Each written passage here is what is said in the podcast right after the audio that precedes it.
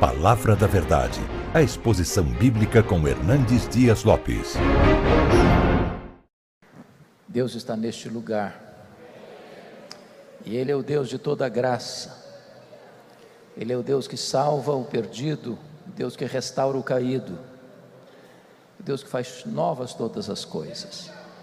Então, abra sua Bíblia comigo, por favor, no Evangelho de Cristo, conforme o relato de João, capítulo 21. João, capítulo 21, versos de 1 a 19. Esta é a história de um homem que experimentou a graça de Deus na sua vida. João, capítulo 21, verso de 1 a 19. Está escrito: Depois disto, tornou Jesus a manifestar-se aos discípulos junto do mar de Tiberíades. E foi assim que ele se manifestou. Estavam juntos Simão Pedro, Tomé chamado Dídimo, Natanael, que era de Caná da Galileia, os filhos de Zebedeu e mais dois dos seus discípulos. Disse-lhe Simão Pedro: Vou pescar. Disseram-lhe os outros: Também nós vamos contigo. Saíram e entraram no barco e naquela noite nada apanharam. Mas ao clarear da madrugada estava Jesus na praia. Todavia os discípulos não reconheceram que era ele. Perguntou-lhes Jesus: Filhos, tendes aí alguma coisa de comer? Responderam-lhe: Não. Então lhes disse: Lançai a rede à direita do barco e achareis. Assim fizeram e já não podiam puxar a rede, tão grande era a quantidade de peixes. Aquele discípulo a quem Jesus amava disse a Pedro: É o Senhor. Simão Pedro, ouvindo que era o Senhor, cingiu-se com sua veste, porque se havia despido, e lançou-se ao mar. Mas os outros discípulos vieram no barquinho puxando a rede com os peixes, porque não estavam distantes da terra, senão quase duzentos côvados aproximadamente 100 metros. Ao saltarem em terra, viram ali umas brasas e em cima peixes. Havia também pão. Disse-lhes Jesus: Traze alguns dos peixes que acabastes de apanhar. Simão Pedro entrou no barco e arrastou a rede para a terra, cheia de 153 grandes peixes. E não obstante serem tantos, a rede não se rompeu. Disse-lhes Jesus: Vinde, comei. Nenhum dos discípulos ousaram perguntar-lhe: Quem és tu? Porque sabiam que era o Senhor. Veio Jesus, tomou o pão e lhes deu, e de igual modo o peixe. E já era esta a terceira vez que Jesus se manifestava aos discípulos, depois de ressuscitado dentre os mortos. Depois de terem comido, perguntou Jesus a Simão Pedro: Simão, filho de João, amas-me mais do que estes outros? Ele respondeu: Sim, Senhor, tu sabes que te amo. Ele lhe disse: Apacenta os meus cordeiros. Tornou a perguntar-lhe pela segunda vez: Simão, filho de João, tu me amas? Ele lhe respondeu: Sim, Senhor, tu sabes que te amo. Disse-lhe Jesus: Pastorei as minhas ovelhas. Pela terceira vez, Jesus lhe perguntou: Simão, filho de João, tu me amas? Pedro entristeceu-se por ele lhe ter dito pela terceira vez: Tu me amas? E respondeu-lhe: Senhor, tu sabes todas as coisas, tu sabes que eu te amo. Jesus lhe disse: Apacenta as minhas ovelhas. Em verdade, em verdade te digo que quando eras mais moço, tu, tu te cingias a ti mesmo e andavas por onde querias. Quando, porém, fores velho, estenderás as mãos e outro te cingirá e te levará para onde não queres. Disse isto para significar com que gênero de morte Pedro havia de glorificar a Deus. Depois de assim falar, acrescentou-lhe: Segue-me. Amém. Eu quero pedir permissão a vocês para só voltar a esse texto na conclusão da minha fala. O meu propósito nesta noite é apresentar a vocês o apóstolo Pedro. Quem foi este homem? filho de João, irmão de André, que nasceu em Betsaida, casado, empresário de pesca, agora residente em Cafarnaum, quartel-general do ministério de Jesus Cristo. Quem foi este homem que foi chamado por Cristo, tornou-se discípulo, mais tarde apóstolo, e o líder deles, tanto antes da sua queda, como depois da sua restauração. Quem foi este homem? Que, revestido com o poder de Deus, pregava e os corações se derretiam, orava pelos enfermos e eles eram curados, anunciava a palavra de Deus e a porta do Evangelho abriu-se para os judeus e gentios. Quem é este homem? Este homem é símbolo da humanidade, símbolo da nossa fraqueza, da nossa inconstância, da nossa vulnerabilidade. Pedro este homem cheio de contrastes, cheio de conflitos, cheio de tensões. Um homem capaz de fazer uma afirmação de fé robusta: Tu és o Cristo, o Filho do Deus vivo, para em seguida ser usado por Satanás e tentar afastar Jesus da cruz. Capaz de uma fé robusta, a ponto de andar sobre as águas, por ordem de Jesus, para em seguida olhar para a circunstância e naufragar nas ondas revoltas da incredulidade. Capaz de dizer para Jesus: ainda que todos te abandonem, eu jamais, por ti darei minha vida, estou pronto a ir contigo para a prisão e para a morte, para em seguida, covardemente, negar Jesus três vezes. Quem é este homem?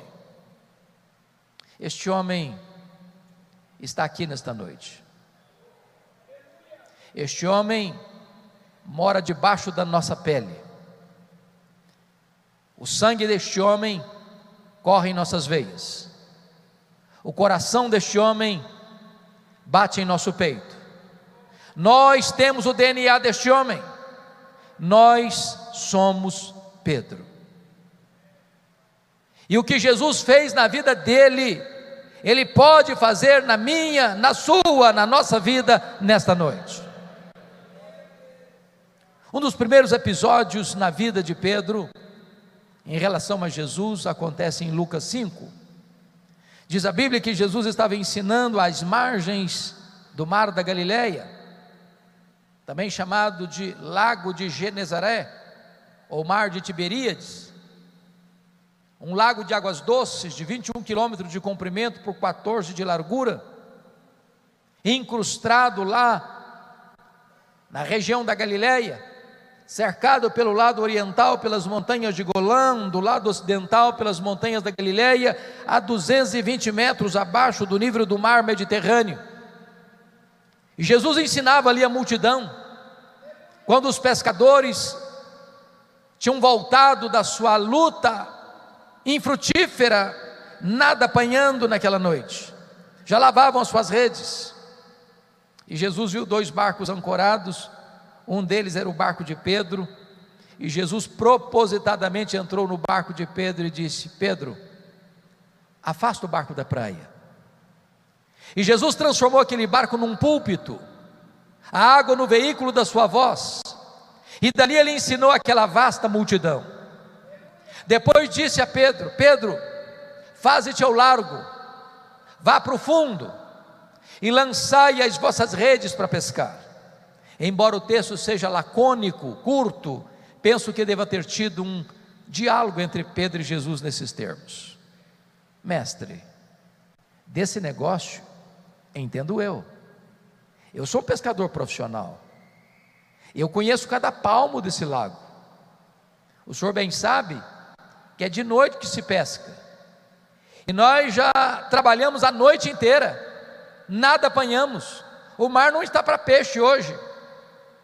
Mas de repente acende-lhe um lampejo de fé na alma e ele diz: Mais sob a tua palavra eu lançarei as redes. Quando ele lança as redes, um cardume de peixes começa a pular naquelas redes, as redes começam a se romper.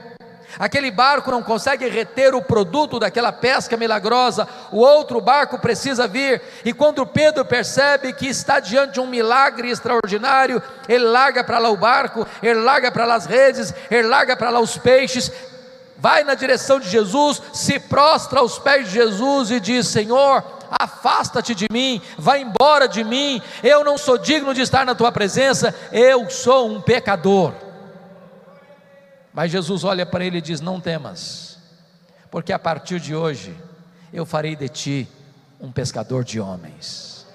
Naquele momento, Pedro foi pescado pela rede da graça de Deus e tornou-se um seguidor de Jesus, caminhou com Jesus, ouviu os ensinamentos de Jesus, viu Jesus realizando grandes e portentosos milagres. Os leprosos eram purificados, os coxos andavam, os cegos viam, os mudos falavam, os surdos ouviam, os endemoniados eram libertos, os mortos ressuscitavam. Até que Jesus chegou lá no extremo norte de Israel, lá nas fraldas do Monte Hermon, lá na divisa com o Líbano lá em Bânias, onde nasce o Rio Jordão, lá em Cesareia de Filipe, e Jesus faz uma enquete com seus discípulos assim: Quem dizem os homens ser o filho do homem? Em outras palavras, o que é que o povo comenta a meu respeito?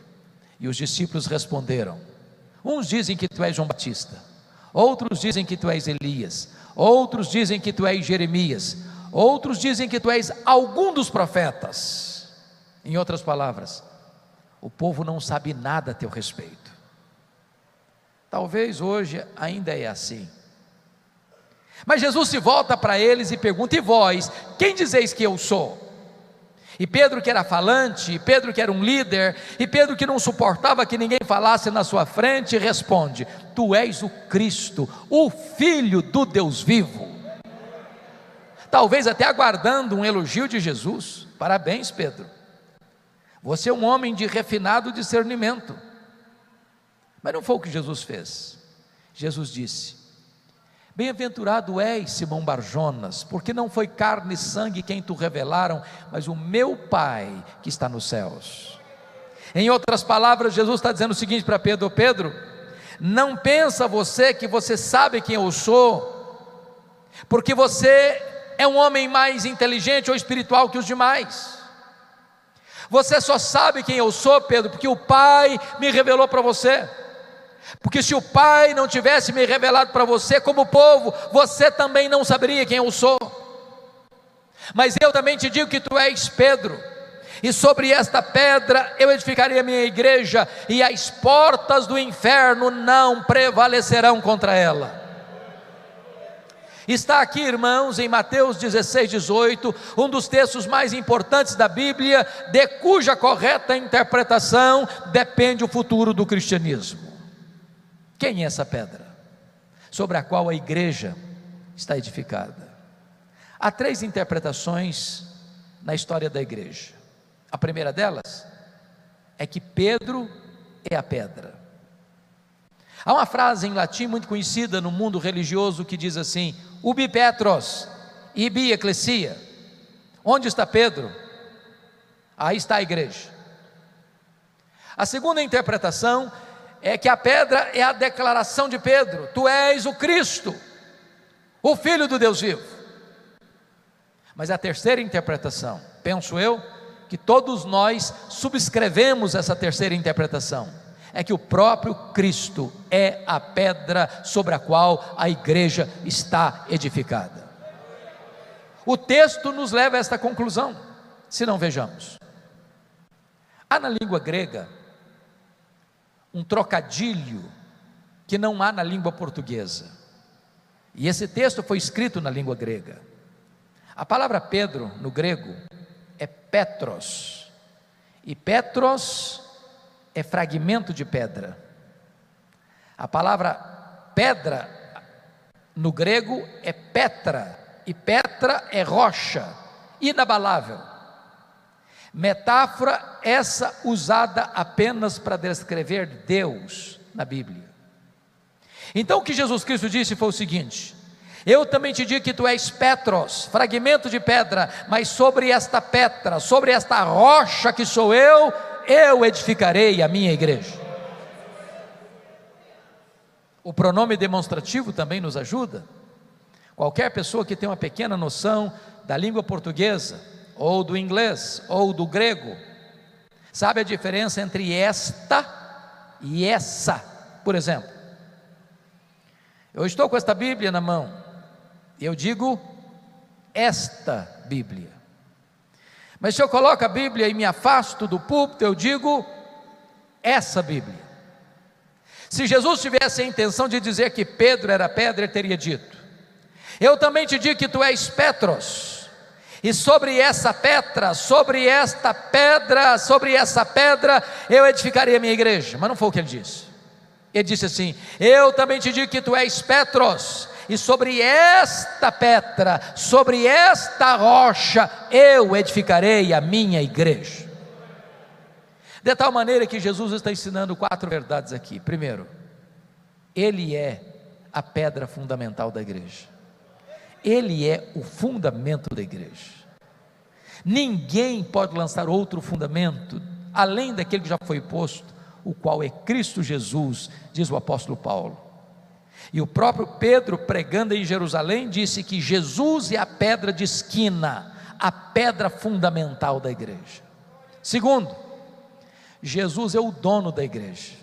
Ele diz: Edificarei a minha igreja. A igreja não é sua, a igreja não é minha, a igreja não é nossa, a igreja é de Jesus. E ele a comprou com o seu próprio sangue. E ele nunca passou uma procuração para nós dizendo: agora ele é sua, faça dela o que você quiser. Terceiro, Jesus é o edificador da igreja. Ele diz: Eu edificarei a minha igreja. Quem edifica a igreja não é você. Quem edifica a igreja não sou eu. Quem edifica a igreja não somos nós. Quem edifica a igreja é o próprio Jesus.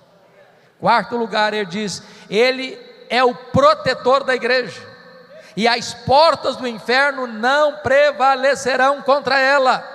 Não tem perseguição, não tem fornalha, não tem martírio, não tem pobreza, não tem qualquer força, nem na terra, nem no inferno, capaz de destruir a igreja do Deus vivo, ela é indestrutível, porque Jesus é o seu protetor.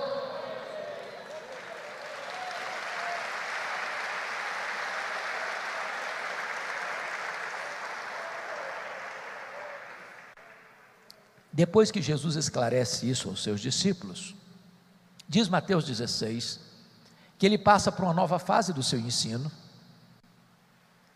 revelando a eles que era necessário que ele subisse para Jerusalém, sofresse muitas coisas nas mãos dos anciãos, dos escribas e dos fariseus, para ser morto e ressuscitar ao terceiro dia.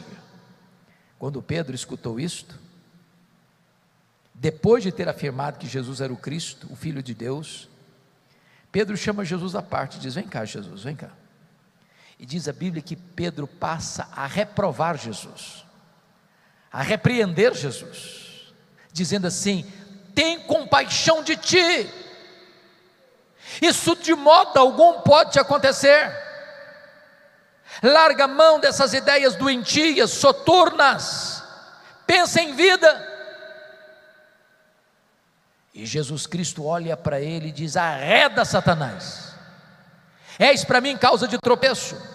Não cogitas das coisas de Deus, apenas das coisas dos homens. Pensem comigo. Se Pedro fosse a pedra fundamental sobre a qual a igreja estaria edificada, a igreja estaria edificada sobre areia movediça. Mas bendito seja Deus, a igreja está edificada sobre uma rocha que não se abala. Mas vamos entender o que Jesus não disse. Ele não disse que Pedro é Satanás. Nem Jesus disse que Pedro está endemoniado. Nem Jesus mandou Pedro arredar.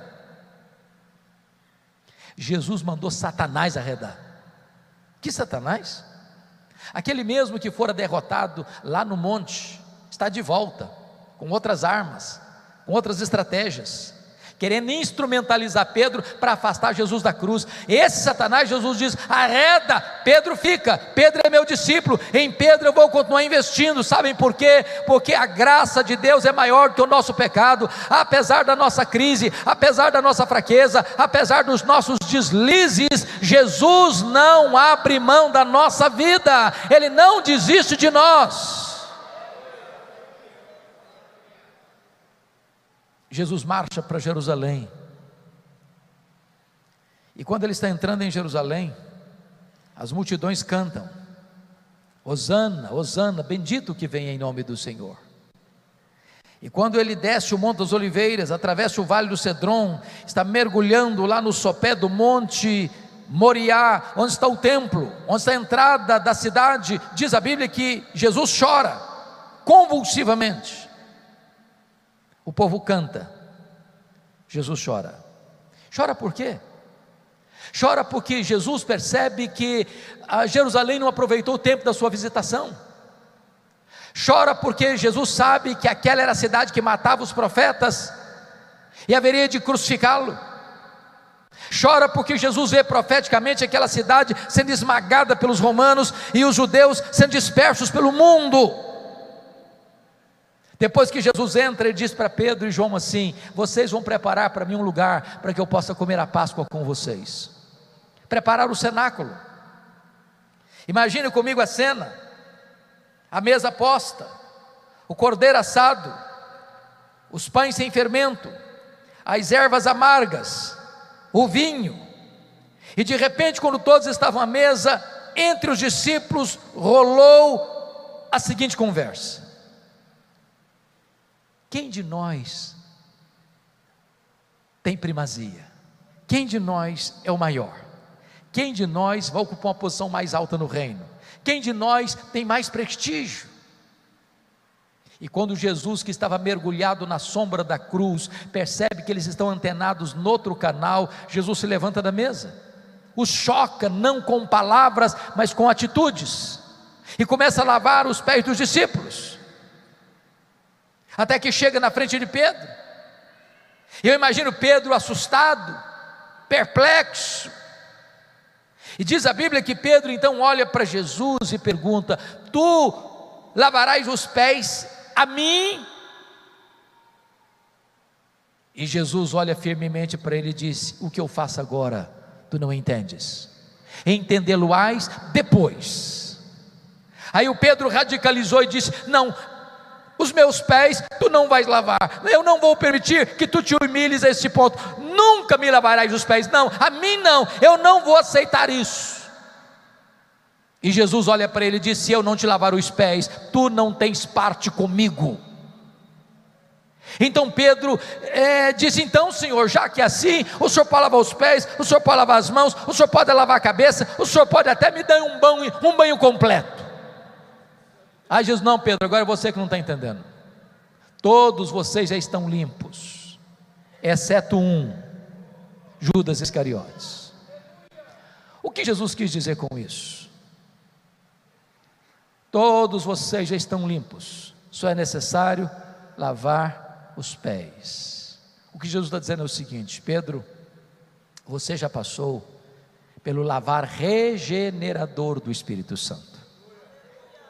E este lavar, Pedro, só acontece uma única vez na vida e nunca mais precisa se repetir. Mas todos aqueles que já foram regenerados precisam constantemente passar pelo lavar santificador do Espírito Santo.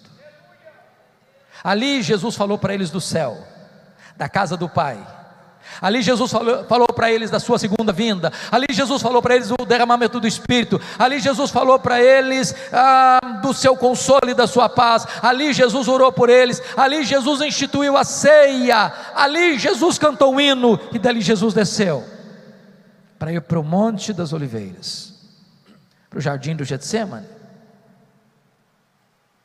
Quando Jesus está descendo, ele diz para os seus discípulos assim: Nesta noite Todos vós vos escandalizareis comigo, como está escrito: ferirei o pastor e as ovelhas ficarão dispersas. Aí Jesus se encosta em Pedro e diz assim: Pedro, Satanás os requereu para peneirardes como trigo, mas eu roguei por ti para que a tua fé não desfaleça. Quando te voltares para mim, fortalece os teus irmãos. Eu acho que Pedro deu uma raspada na garganta e disse: Senhor, eu sei o que está acontecendo, eu sei que o clima está pesado, eu sei que nos bastidores tramam a tua prisão e a tua morte. Eu acho que até os meus colegas não vão aguentar essa pressão.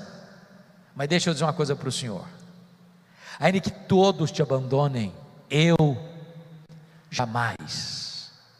Eu sou um homem batuta, a corda não rói do meu lado, esteja certo disso. Eu estou pronto a ir contigo para a prisão e para a morte, por ti darei a minha vida. E diz a Bíblia que Jesus olha para ele e diz: Pois em verdade te digo que nesta mesma noite, antes que o galo cante, tu me negarás três vezes. Pedro calou-se, dirigiram-se ao Monte das Oliveiras. Lá tinha uma imprensa de azeite, o jardim do Getsemane. Jesus deixa oito dos seus discípulos para trás, porque Judas não está mais entre eles. Pega Pedro, Tiago e João e diz: Vocês vêm comigo. Quando Jesus ficou sozinho com os três, ele abre o coração para eles e diz assim: A minha alma está profundamente triste até a morte, ficai comigo, vigiai comigo. Diz a Bíblia que Jesus, o Criador do universo, prostra-se com o rosto no chão.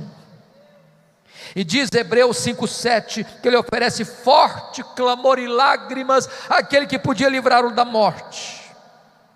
E ele ora e ele chora, e ele ora, e ele chora, e ele diz: Pai, se possível, passe de mim este cálice sem que eu beba, se não, seja feita a tua vontade.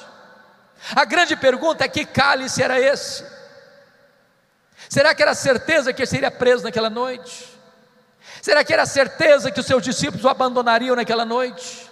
Será que era certeza que ele seria cuspido e esbordoado no sinédrio naquela noite? Será que era certeza que ele seria, seria levado ao pretório romano e condenado à morte cruz no dia seguinte? Será que era certeza que ele caminharia sobre as ruas de Jerusalém, debaixo de vaias e apupos de uma multidão sangue sedenta? Será que era certeza que ele seria esticado naquele leito vertical da morte, suspenso entre a terra e os céus?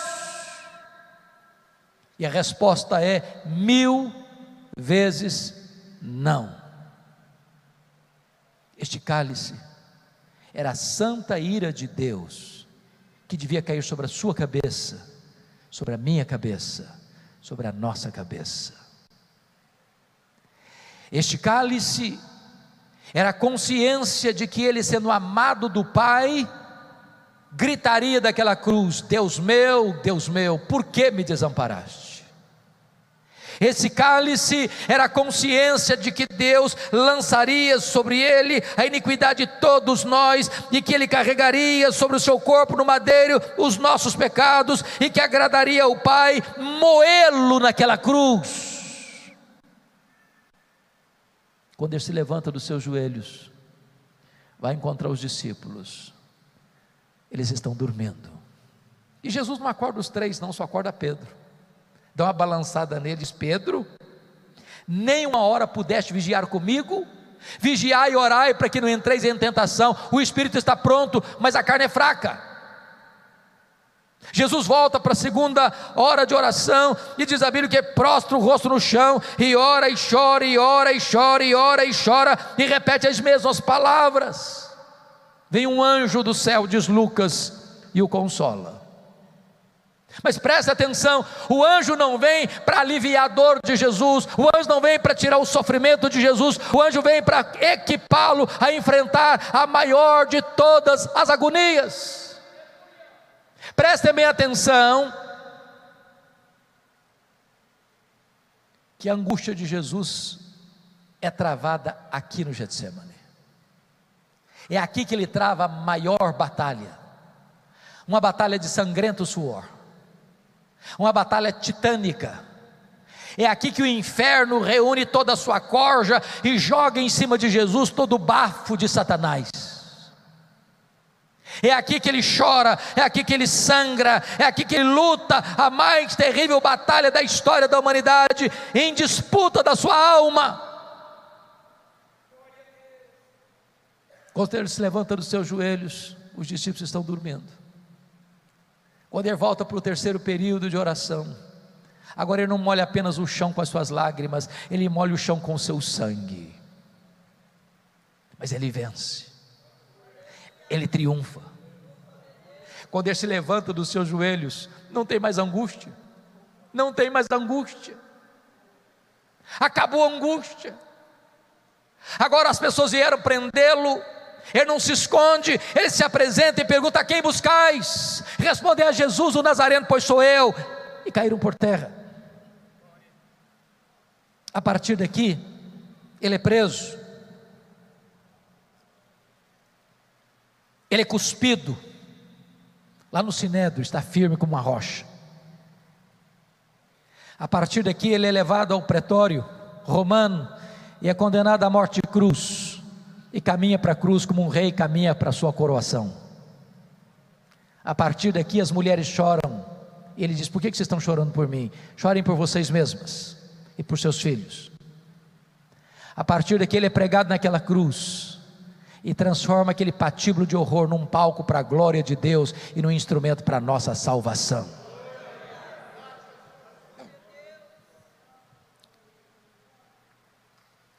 Aquela noite os discípulos se dispersaram, inclusive Pedro. E Pedro foi seguindo Jesus covardemente. Não tinha coragem de se apresentar. Conseguiu entrar lá na casa do sumo sacerdote, e lá tinha um pátio, e lá tinha uma fogueira. A noite estava fria.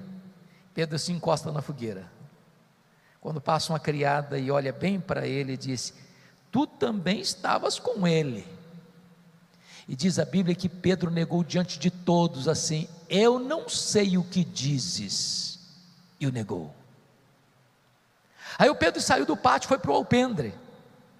Aí passa outra criada e olha de lá e comenta com as pessoas: aquele lá é discípulo dele. Pedro ouviu a conversa e diz a Bíblia que agora ele não apenas nega, não, agora ele jura. Ele diz: Eu juro que eu não conheço esse homem.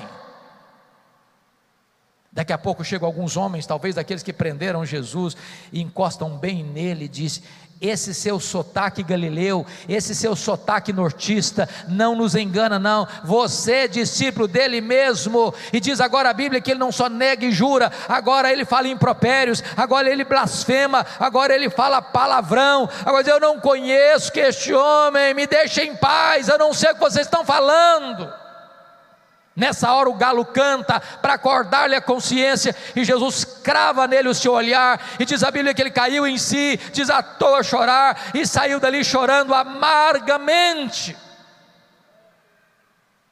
Naquela noite Jesus foi cuspido, desbordoado, e Pedro não estava lá. Na sexta de manhã, o sinédrio se reúne às pressas para costurar duas acusações contra Jesus: é, conspiração contra César e blasfêmia contra Deus, e Pedro não estava lá. Jesus é levado a Pilatos, e Pilatos o condena à morte, e morte cruz, e Pedro não estava lá, sequer para ajudar Jesus a levar a cruz, um outro Simão precisou fazer isso. Às nove horas da manhã, Jesus é pregado naquela cruz, no alto do Gólgota, e Pedro não estava lá. Seis horas de cãibra, de sede, de dores naquela cruz e Pedro não estava lá. Três horas da tarde da sexta-feira, Jesus entrega o seu espírito ao Pai e morre, e Pedro não estava lá, sequer para lhe dar um sepultamento digno. Dois membros do Sinédrio precisaram fazer isso. Jesus é sepultado e Pedro não estava lá. Passar Passou-se o sábado, silêncio da morte, e Pedro está escondido, trancado entre quatro paredes, com medo dos judeus. Domingo de manhã, bem de madrugada, não é Pedro, nem os apóstolos, são as mulheres que vão ao sepulcro. Ainda está escuro. Quando chegam, uma surpresa. A pedra foi rolada do túmulo. O túmulo está aberto. Elas entram dentro do túmulo, o túmulo está vazio. Quando elas estão saindo, um anjo pergunta para elas: Mas o que vocês vieram fazer aqui? Procurar entre os mortos aquele que está vivo. Ele não está mais aqui, não, ele ressuscitou. E o anjo disse para elas: E eu tenho um recado aqui. Ide dizei aos seus discípulos e a Pedro que ele irá diante de vós para Galiléia. Lá o vereis, como ele vos disse. Ué, mas por que o nome de Pedro? Ele não era discípulo, como os demais? É porque Jesus sabia que a essas alturas Pedro não se sentia mais discípulo. Pedro, Petros, fragmento de pedra, coisa nenhuma, é apenas pó, apenas pó. Negou seu nome, negou sua fé, negou seu discipulado, negou o seu Senhor. Pedro desistiu de Jesus, mas Jesus não desistiu de Pedro. Eu quero dizer para você nesta noite que Jesus não desiste da sua vida, apesar das suas quedas, apesar dos seus deslizes, apesar dos seus fracassos, Ele não abre mão da sua vida, Ele não abdica do direito que tem de ter você para Ele, Ele não desiste de você. Sabem por quê? Porque a graça dele é maior do que o nosso pecado. Eu imagino, Pastor Ciro, como é que foi essa caminhada de Pedro mais de 100 quilômetros de Jerusalém a Galiléia, a pé. Eu acho que cada passada era uma fisgada na consciência, era uma martelada na alma. Eu acho que ele deve ter pensado assim: quando Jesus encontrar-se comigo, ele vai me arrebentar todo, ele vai me quebrar pelo meio, ele vai botar o dedo no meu nariz e dizer que eu sou um fracasso, que eu sou um covarde, que eu sou um desertor, e eu sou mesmo. Quando ele chega na Galileia, Jesus não está lá. Jesus não está lá. Aí ele diz para os seus colegas assim: Eu vou pescar. Notinha de rodapé aqui. Nós devíamos orar mais pelos líderes. Sabem por quê, irmãos? Não tem líder neutro. Um líder é alguém que influencia. E um líder é uma bênção ou é uma maldição. Porque Pedro era um líder, ao dizer eu vou pescar, os outros disseram: Pois nós também vamos contigo. Mas o que significa eu vou pescar? Estou estressado? Preciso ganhar um dinheiro? Não. Quando ele diz eu vou pescar, está dizendo o seguinte: acabou para mim, fim de linha para mim, fundo do poço para mim, eu estou desistindo de ser discípulo, eu estou abrindo mão de ser apóstolo, eu estou dando marcha ré, eu estou voltando para minha empresa, eu estou voltando para minha pesca, eu estou voltando para minhas redes. Acabou o meu sonho, eu não tenho mais futuro com Jesus. Naquela noite, eles não pegaram nenhum lambari, porque quando o homem se afasta de Deus, nem pescar consegue mais. O dia já estava amanhecendo, as redes estavam vazias, eles estavam a 100 metros da praia, quando de repente eles olham, tinha alguém andando na praia, eles não sabiam quem era. E esse personagem que eles não conheciam, que está andando na praia, olha para eles a 100 metros e pergunta assim: Covardes! Foi assim? Não. Filhos. Filhos, filhos, tem nessa única palavra mais de uma tonelada de graça, para um bando de covardes, para um bando de desertores, ele diz: filhos, é assim que Ele trata você, é assim que Ele trata a mim, apesar das nossas quedas, Ele nos chama de filhos. Tens aí alguma coisa de comer? É claro que ele não precisava dessa informação, ele sabia, ele está fazendo essa pergunta para acordar a consciência desses homens. Eles respondem: não. E ele diz: lançai a rede à direita do barco e achareis. Aquele a quem servimos nesta noite conhece as profundezas do mar e domina sobre os peixes do mar. E eles lançaram as redes à direita do barco, e 153 grandes peixes começaram a pular nas redes. E João, que tinha um discernimento mais apurado, disse para Pedro: É o Senhor, Pedro. Ele chegou, Pedro. E Pedro, mais uma vez, larga para lá o barco, larga para lá as redes, larga para lá os peixes, nada 100 metros, coração acelerado, pensando: Ele vai me quebrar, ele vai me arrebentar todo, ele vai dizer que eu sou um covarde. Quando ele chega na praia, um susto ele vê um braseiro com pão e com peixe. Só há dois lugares onde aparece a palavra braseiro no Novo Testamento. Foi onde Pedro negou Jesus e onde Pedro foi restaurado por Jesus.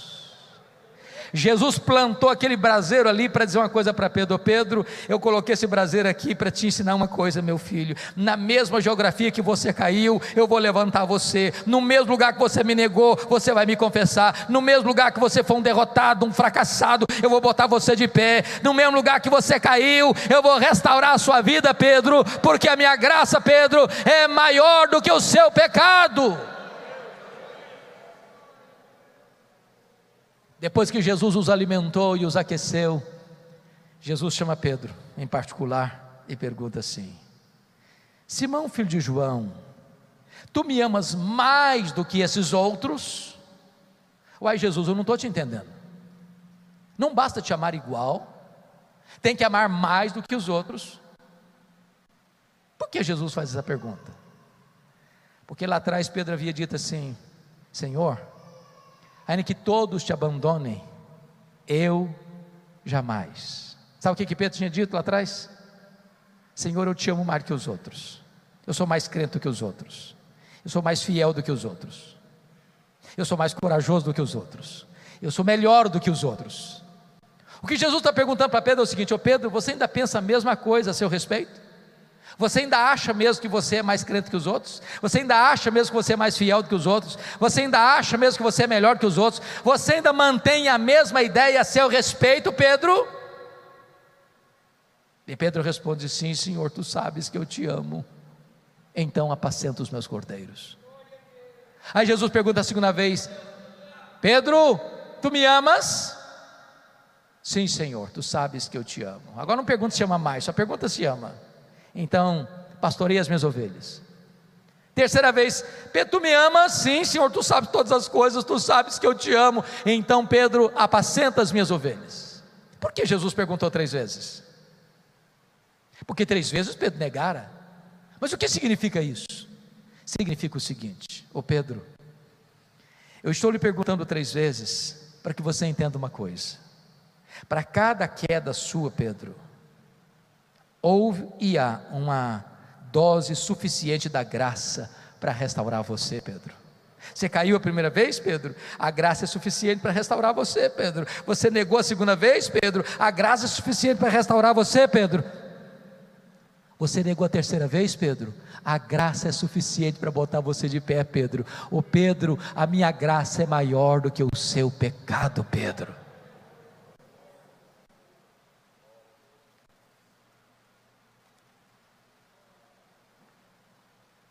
Há um trocadilho aqui na língua grega que não dá para entender na língua portuguesa. Eu explico. Há dois verbos para a palavra amar, verbo amar, no grego: o verbo agapau e o verbo filéu. Agapau é o verbo de amor sacrificial. Quando Jesus pergunta para Pedro a primeira vez, tu me amas?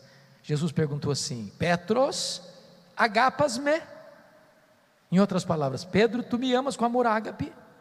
Tu me amas a ponto de dares tua vida por mim, de morreres por mim? Pedro não respondeu essa pergunta. Pedro responde a Jesus com outro verbo. Pedro diz para Jesus mais ou menos o seguinte: Jesus, amor ágape eu não tenho. Eu não estou pronto a morrer por ti, eu não tenho coragem dar minha vida por ti, eu apenas gosto de ti. E usa o verbo filéu, o verbo de amigo. Ele diz assim: filose, eu só gosto do Senhor. A segunda vez que Jesus pergunta para Pedro, ele repete a mesma pergunta: Petros, agapas me. Tu me amas com amor ágape? Tu me amas a ponto de morreres por mim, de dares tua vida por mim. O que Pedro responde é o seguinte: Não, Senhor, amor ágape eu não tenho. Filo-se, eu só gosto do Senhor. Por que, que ele ficou triste da terceira vez? Porque Jesus mudou a pergunta. Jesus passa a fazer na terceira pergunta, usando os mesmos verbos que Pedro usara nas duas respostas, o verbo filéu. Então Jesus pergunta para ele: Petros, fileis-me, pelo menos tu gostas de mim? Ele ficou triste e respondeu do mesmo jeito: Filo-se, eu só gosto do Senhor. O que significa isso? Prestem bem atenção. Quando Pedro, confiando em si, disse para Jesus: Darei por ti, darei minha vida, ele negou Jesus. Mas quando Pedro humildemente reconheceu que não tinha poder nele mesmo para morrer por Jesus, aí Jesus o capacitou a dar a sua vida por ele. A partir daqui, irmãos, Pedro é um outro homem. Porque Jesus não restaura apenas a vida de Pedro, Jesus restaura também o ministério de Pedro. Pastor, apacenta os meus cordeiros, pastoreia as minhas ovelhas, apacenta as minhas ovelhas. Talvez você que veio aqui nesta noite já foi alguém de linha de frente, já foi alguém de vanguarda, já foi alguém que foi usado poderosamente por Deus, e quem sabe você se decepcionou, quem sabe você está machucado, quem sabe você caiu, quem sabe você está ferido, e nesta noite Jesus está aqui para restaurar a sua vida, para restaurar o seu ministério e devolver a você o cajado de pastor. A partir desse momento, Pedro é um outro homem, é um homem de oração, é um homem que prega com poder, é um homem que impõe as mãos sobre os enfermos e são curados. E é nesse contexto que chega o versículo 19, versículo 18. Em verdade, em verdade te digo, que quando era mais moço, tu te cingias a ti mesmo e andavas por onde querias. Quando, porém, fores velho, estenderás as mãos e outro te cingirá e te levará para onde não queres. O que significa isso?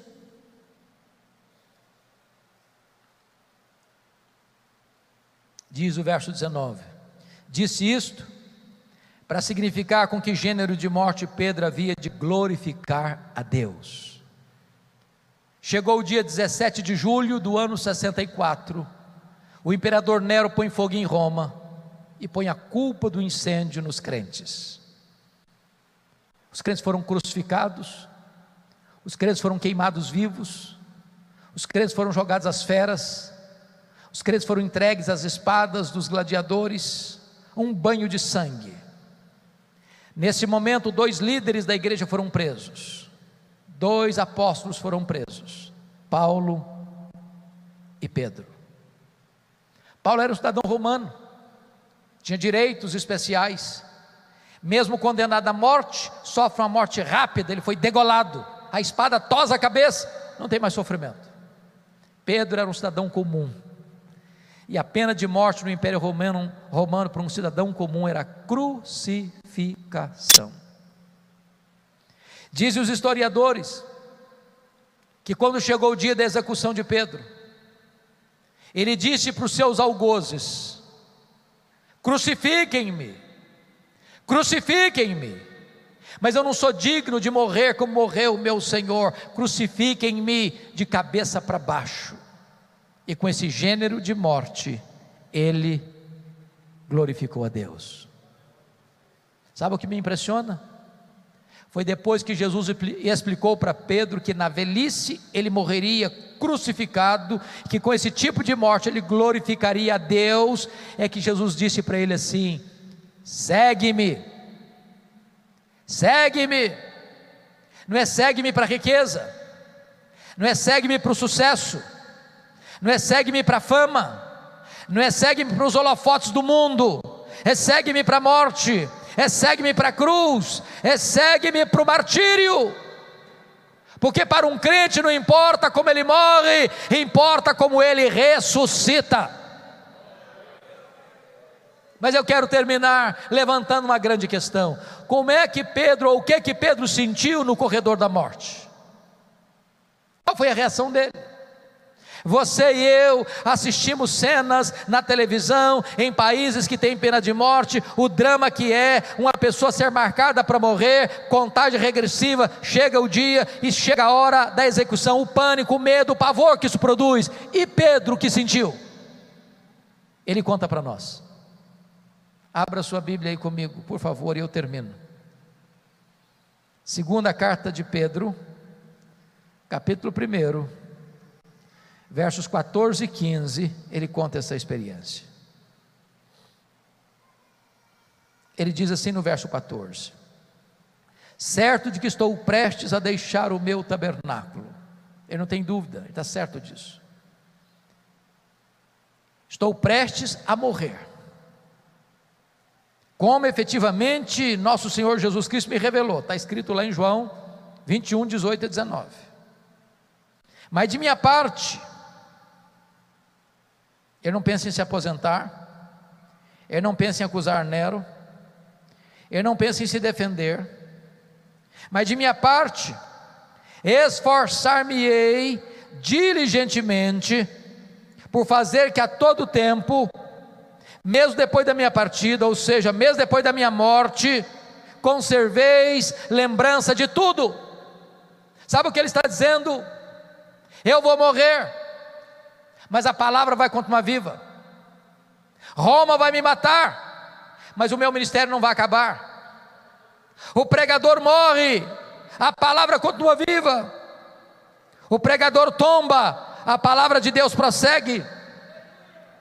O pregador cessa sua voz, a palavra de Deus continua ecoando. Ninguém mata a palavra de Deus, ela é viva, ela é eterna ela prossegue, ela avança, ela enfrenta a fornalha, ela enfrenta os céticos, ela enfrenta acusações, ela enfrenta todo o ódio do mundo. A palavra de Deus é viva, a palavra de Deus é eterna, e a palavra de Deus marchará vitoriosa, sobranceira e gloriosa. Bendito seja Deus. Esta é a maravilhosa graça do nosso Deus. A Ele a honra, a Ele a glória, a Ele o louvor, agora e pelos séculos eternos. Aleluia. Amém. Palavra da Verdade, a exposição bíblica com Hernandes Dias Lopes.